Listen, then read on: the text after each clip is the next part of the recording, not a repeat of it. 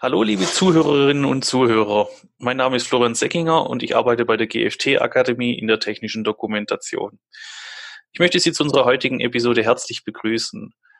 Aufgrund der aktuellen Corona-Lage mussten wir unsere Frage- und Antwortenrunde verschieben. Diese wollen wir in der heutigen Episode aber nachholen.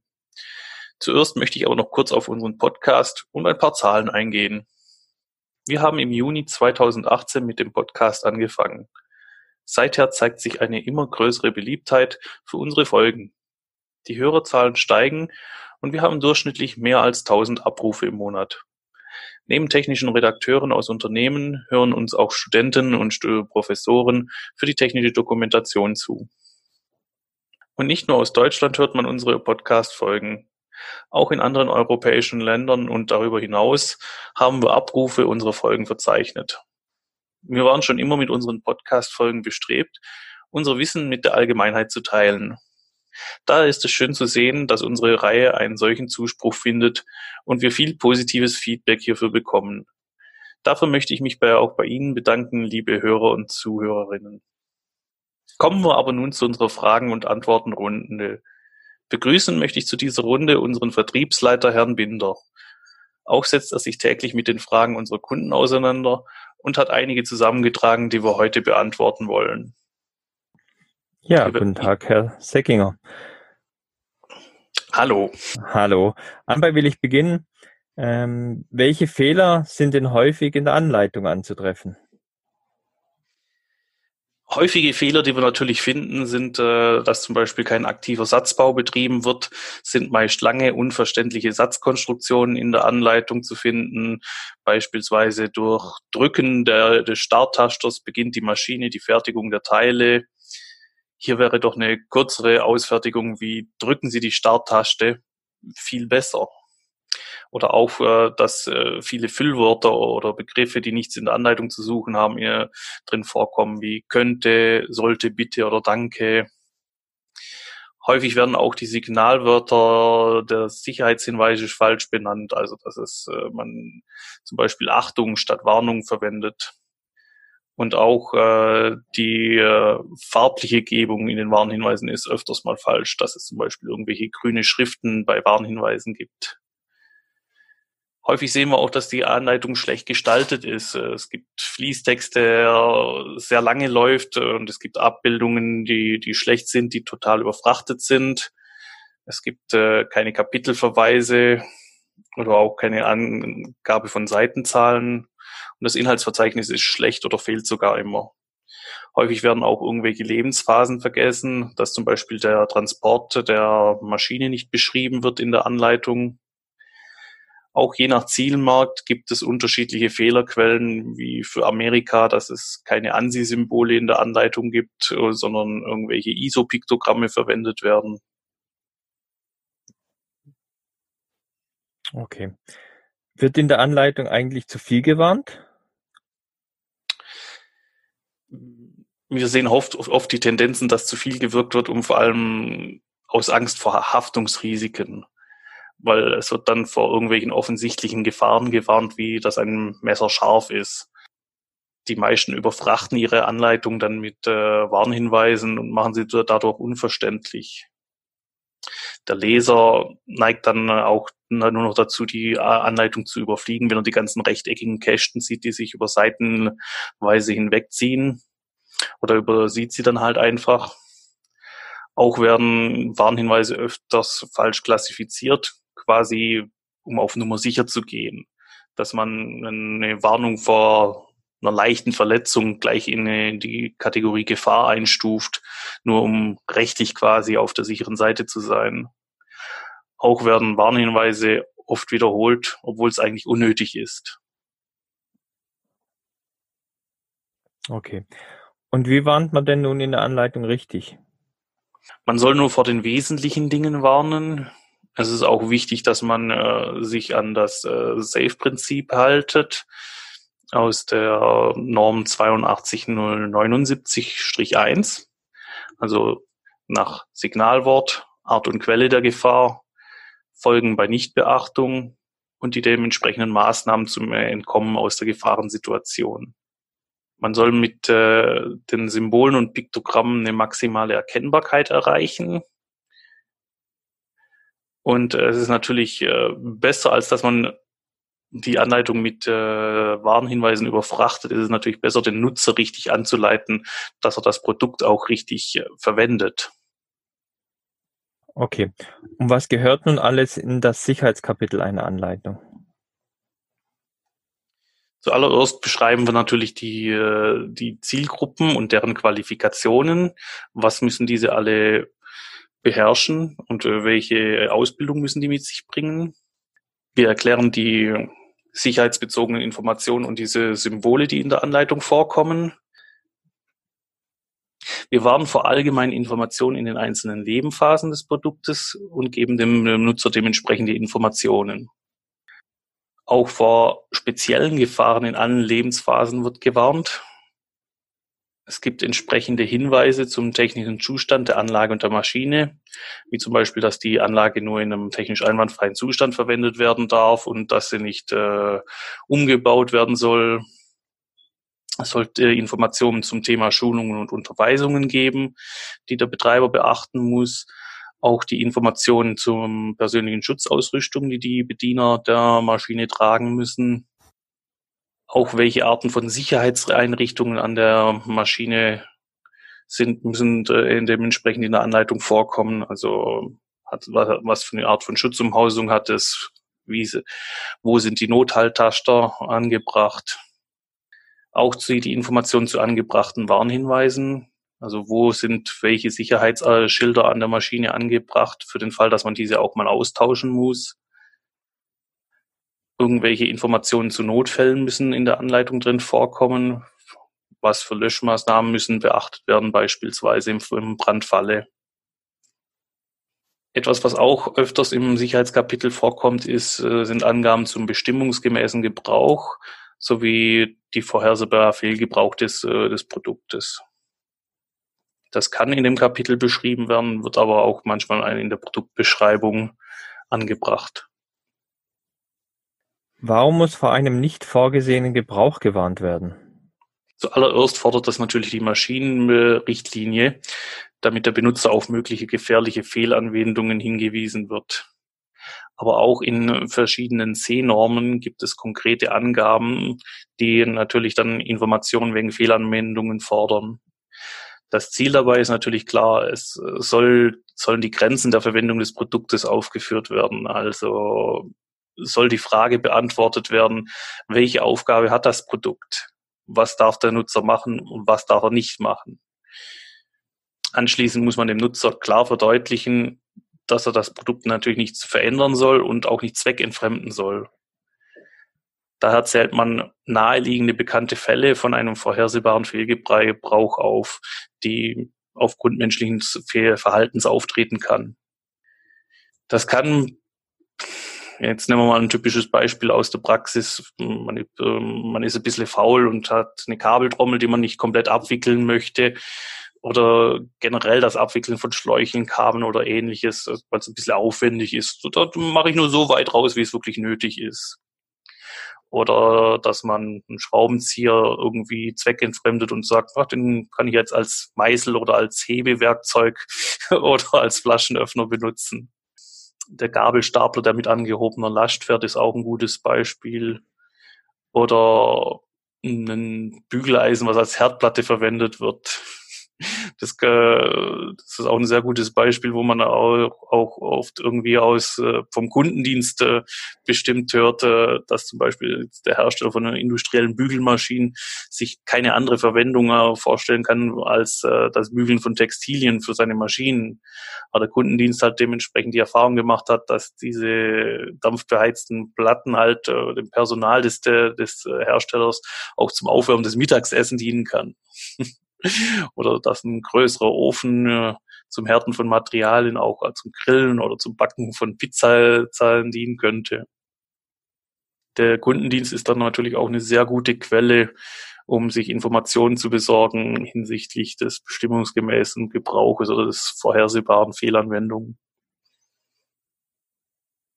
Und wie sind die Handlungen in der Anleitung aufzubauen? Die sollten nachvollziehbar gestaltet sein, damit der Nutzer auch weiß, wie er eine Handlung durchzuführen hat, warum er diese durchführen muss und äh, welche Voraussetzungen zu erfüllen sind. Und dann sollte nach Möglichkeit die Handlung Schritt für Schritt ihm erläutert werden.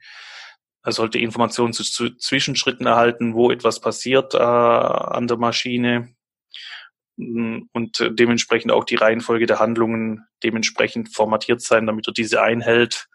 Und am Schluss der Handlung muss natürlich dann auch schön, äh, schön erkennbar ein Ergebnis formuliert sein, damit er weiß, okay, hier ist die Handlung abgeschlossen. Handlungen sollten allgemein aktiv formuliert sein. Und äh, der Nutzer sollte auch direkt angesprochen werden, wo wir wieder mit dem Beispiel mit dem Beispiel mit dem Hauptschalter sind, wo es dann heißt, drücken Sie den Schalter. Okay. Ja. Kommen wir mal zum Bereich in den Übersetzungen.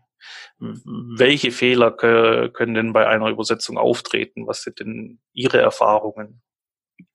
Ja, oft ist ja draußen am Markt die Denke, dass alle Sprachen gleich sind. Es wird also nicht auf Eigenheiten von Sprachen Rücksicht genommen, zum Beispiel, dass Sprachen unterschiedlich lang laufen, dass es zum Beispiel in manchen Sprachen keine Leerschritte gibt, wie zum Beispiel im Thailändischen, da werden die Zeichen durchgehend aneinandergereiht, oder dass manche Sprachen ja andersrum laufen, also von rechts nach links, wie es zum Beispiel bei Arabischem der Fall ist, und auch nicht alle, und nicht alle Programme das ohne weiteres äh, darstellen können. Ne? Es gibt nichts Schlimmeres, als wenn man eine arabische Übersetzung erstellt und dann die Datei im System nicht öffnen kann, weil das äh, System die Sprache nicht darstellen kann. Ja, dann steht der Text falsch herum und der Redakteur äh, kann es nicht erkennen, da die Sprache nicht kennt und äh, die Anleitung wird falsch ausgeliefert, ne, wo es Arabisch dann quasi auf dem Kopf steht zum Beispiel.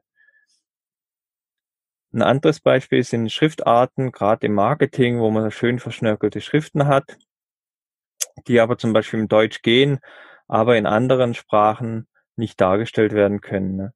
Da muss das komplette Layout dementsprechend nochmal neu angepasst werden. Und äh, in den USA erleben wir sehr oft, dass quasi einfach amerikanisch übersetzt wird oder einfach Englisch übersetzt wird. Dann kann sein, dass es ins britische Englisch übersetzt wird oder dass vergessen wird, das äh, ins Spanische zu übersetzen, obwohl Spanisch äh, gefordert ist weil hier einfach keine Lokalisierung für den jeweilige Bundesland stattfindet. Und okay. das ist vielen nicht bewusst, dass äh, in Amerika das britische Englisch manchmal als nicht übersetzt angesehen wird, dass manchmal auch Französisch oder Spanisch gefordert sein kann, je nach Zielgruppe und je nach äh, Bundesstaat. Außerdem kommt in Amerika noch äh, das amerikanische Maßsystem hinzu. Das heißt, hier müssen noch Maße umgerechnet werden. Problem ist auch, dass der Kunde gern nur eine Übersetzung der Anleitung ins Englische hätte, aber sich gar nicht bewusst ist, dass fürs Zielland andere gesetzliche Regelungen für die Sprache gefordert sind. Ne? Das hat auch mit der Zielgruppe zu tun und hier muss man sich im Vorfeld quasi kundig machen, lokalisieren, welche Sprache von der Gesetzgebung oder von den Regeln, Normen im Zielland gefordert sind. Ja, dann habe ich noch eine Frage. Ähm, wie helfen die Erfahrungen eines Redakteurs in der technischen Dokumentation für eine spätere Übersetzung? Also die Erfahrungen äh, des Redakteurs helfen vor allem schon mal in der Vorbereitung der Übersetzung. Der erfahrene Redakteur weiß schon mal, wie er das Dokument zu gestalten und zu strukturieren hat, um äh, die Nacharbeit möglichst gering zu halten oder sogar ganz zu verhindern. Ähm, mein Lieblingsbeispiel, was ich da gerne aufführe, sind jetzt die Menschen, die jede Zeile mit einem Umbuch beenden. Egal, ob sie jetzt das von der Schreibmaschine noch so gewohnt sind oder sonst aus irgendwelchen Gründen vom Gestaltung des Textes. Die Texte laufen nach der Übersetzung an, anders, bedingt durch die äh, Zielsprache. Entweder laufen sie länger oder sie laufen kürzer. Und äh, das muss dann natürlich angepasst werden, wenn die Umbrüche vorher manuell gesetzt worden sind. Hinzu kommt, dass die meisten Translation Memory Systeme den Umbruch als Satzende interpretieren, obwohl der Satz ja noch weitergeht. Die Folgen sind dann schlechte Matches in der Systeme und äh, das kann halt auch sehr viel Geld kosten. ein guter Redakteur lernt mit der Zeit äh, auch die Tücken von so einem Translation Memory System zu kennen und kann dann sein Dokument auch entsprechend aufbauen. Und ich sag mal, äh, wir Redakteure sind auch nur normale Menschen, also sind wir auch ein bisschen bequem oder faul. er möchte nur die Arbeit machen, die natürlich nötig ist. Sprich, ein guter Redakteur schreibt die Texte so, dass er diese in anderen Anleitungen natürlich wiederverwenden kann. Aber hm, wenn wir jetzt gerade da beim Thema Wiederverwendung und so sind, fällt mir eine gute weitere Frage ein, wie können denn Kosten in der Übersetzung gespart werden? Ja, also in der Übersetzung geht es ja um die Wiederverwendung der Texte und es geht auch darum, zum Beispiel keine Texte in Bildern zu haben. Denn dann muss manuell übers Layout dieser Text übersetzt und eingefügt werden. Besser ist hier mit Hilfe von einer Legende zu arbeiten, die von den äh, Übersetzungstools, diese Cut-Tools, äh, dann äh, ausgelesen und wieder zurückgespielt werden können. Außerdem sollten die Daten entsprechend vorbereitet werden. Es sollten keine unnötige Leerschritte oder Umbrüche im Text enthalten sein. Also das Dokument sollte einfach übersetzungsgerecht aufgearbeitet werden. Da gehört auch dazu, dass genügend Freiraum für länger laufende Sprachen im Layout berücksichtigt werden. In welche Sprache das Dokument später übersetzt werden sollte, sollte schon im, äh, in der Erstellung des Textes einfließen, um eben für länger laufende Sprachen wie zum Beispiel Russisch, was 40 Prozent länger laufen kann, genügend Freiraum zu lassen. Es sollten auch immer offene Dateiformate dem Dienstleister oder dem Übersetzer zugeschickt werden. Denn PDF-Dokumente müssen umgewandelt werden und dabei werden oft die Layouts verschossen. Das heißt, sie müssen manuell nachgepflegt werden, was vor allem bei großen Dokumenten erheblichen Aufwand darstellt und so die Kosten weiter nach oben treibt. Außerdem sollte genau überlegt werden, was sinnvoll ist. CAD-Daten mit einzelnen Texten sollten nie übersetzt werden müssen. Lieber die Daten numerisch versehen und in einer Datei als Legende zur Verfügung stellen. Die können dann ohne Schwierigkeiten übersetzt werden. Außerdem sollten Texte nur in einer Sprache zur Übersetzung vergeben werden. Da mehrsprachige Texte separat behandelt werden müssen, das heißt, wenn zum Beispiel von Deutsch nach Englisch übersetzt werden muss und schon englischer Text in der Ausgangssprache steht, muss dieser ausgeblendet werden, was wieder Personalkosten verursacht beim Dienstleister, beim Übersetzer. Außerdem sollten dem Übersetzer immer Vorübersetzungen ähnlicher Anleitungen als Referenz zur Verfügung gestellt werden, da oft nur Teile der Anleitung zugeschickt werden. Das hat damit zu tun, dass in den meisten Redaktionssystemen oder in den Redaktionssystemen generell nur der neue zu übersetzende Text ausgespielt werden kann. Hier braucht der Übersetzer unbedingt eine Referenz, um den Gesamtkontext zu verstehen. Des Weiteren ist Terminologie natürlich sehr wichtig, das heißt die Fachbegriffe und die Übersetzungen davon. Hier sollte immer eine Liste mitgeschickt werden. Wenn neue Fachbegriffe auftauchen, wäre es sinnvoll, diese im Vorfeld dem Dienstleister oder dem Übersetzer zukommen zu lassen, damit er diese übersetzen und vom Kunde gegenprüfen lassen kann. Im Anschluss wird dann die Terminologie gleich richtig verwendet. Ja, muss denn eine Anleitung immer übersetzt werden und in welche Sprache? Ja, ob eine Anleitung übersetzt werden muss und in welche Sprache, regeln zum Teil Gesetze, Normen und Richtlinien. Abhängig von der Amtssprache im Verwendungsland des Produktes. Hier kann es natürlich auch sein, dass es in mehreren Sprachen ausgeliefert werden muss. Zum Beispiel Spanisch und Englisch.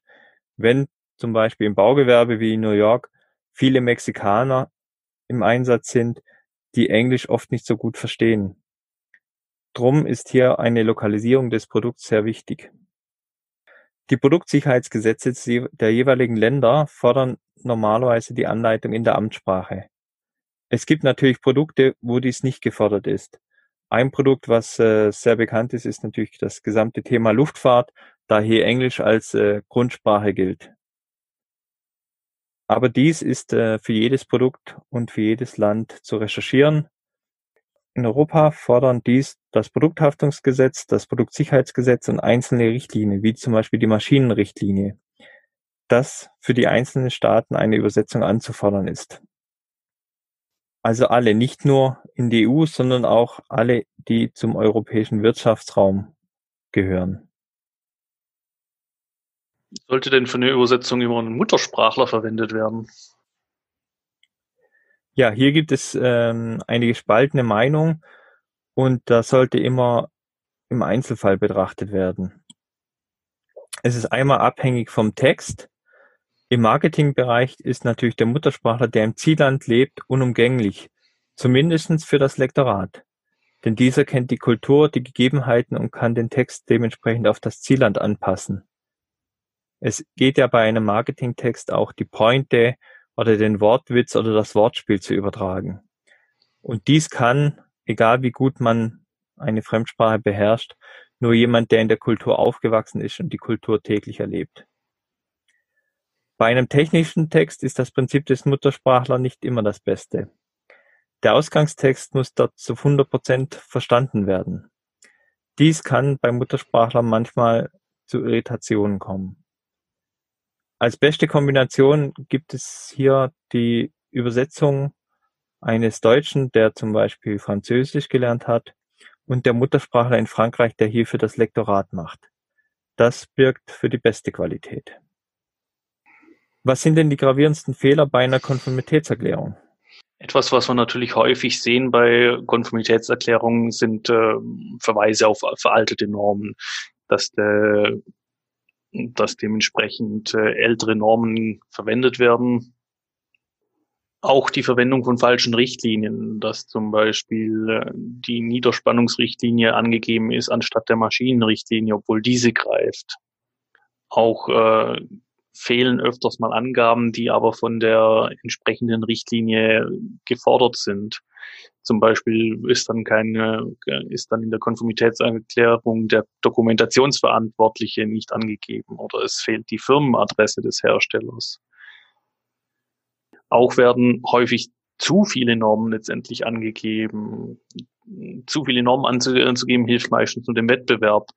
Der kann dann nämlich daran erkennen, welche Normen verwendet wurden und äh, welche technischen Lösungsansätze verwendet wurden und kann sie dann äh, leicht kopieren und selber ver verwenden. Ja, häufige Situationen in der Praxis. Kann die Anleitung nachgeliefert werden?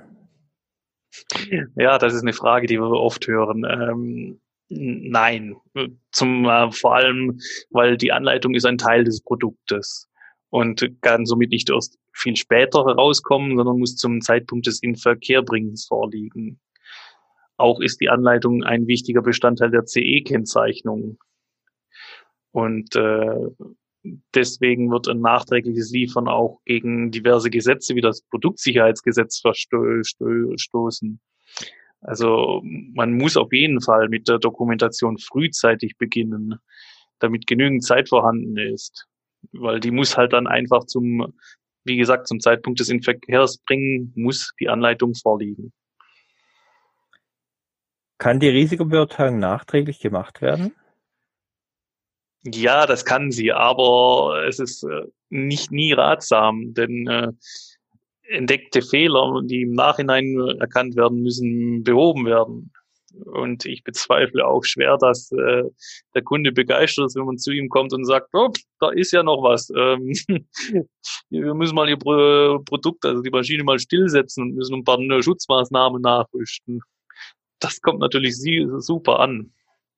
Und äh, meist ist es auch schwer, die Risikobeurteilung kurzfristig zu machen, wenn sie dann wirklich benötigt wird, weil zum Beispiel die Behörde sie auf einmal sehen will und man dann nur sehr wenig Zeit hat, diese zu erstellen.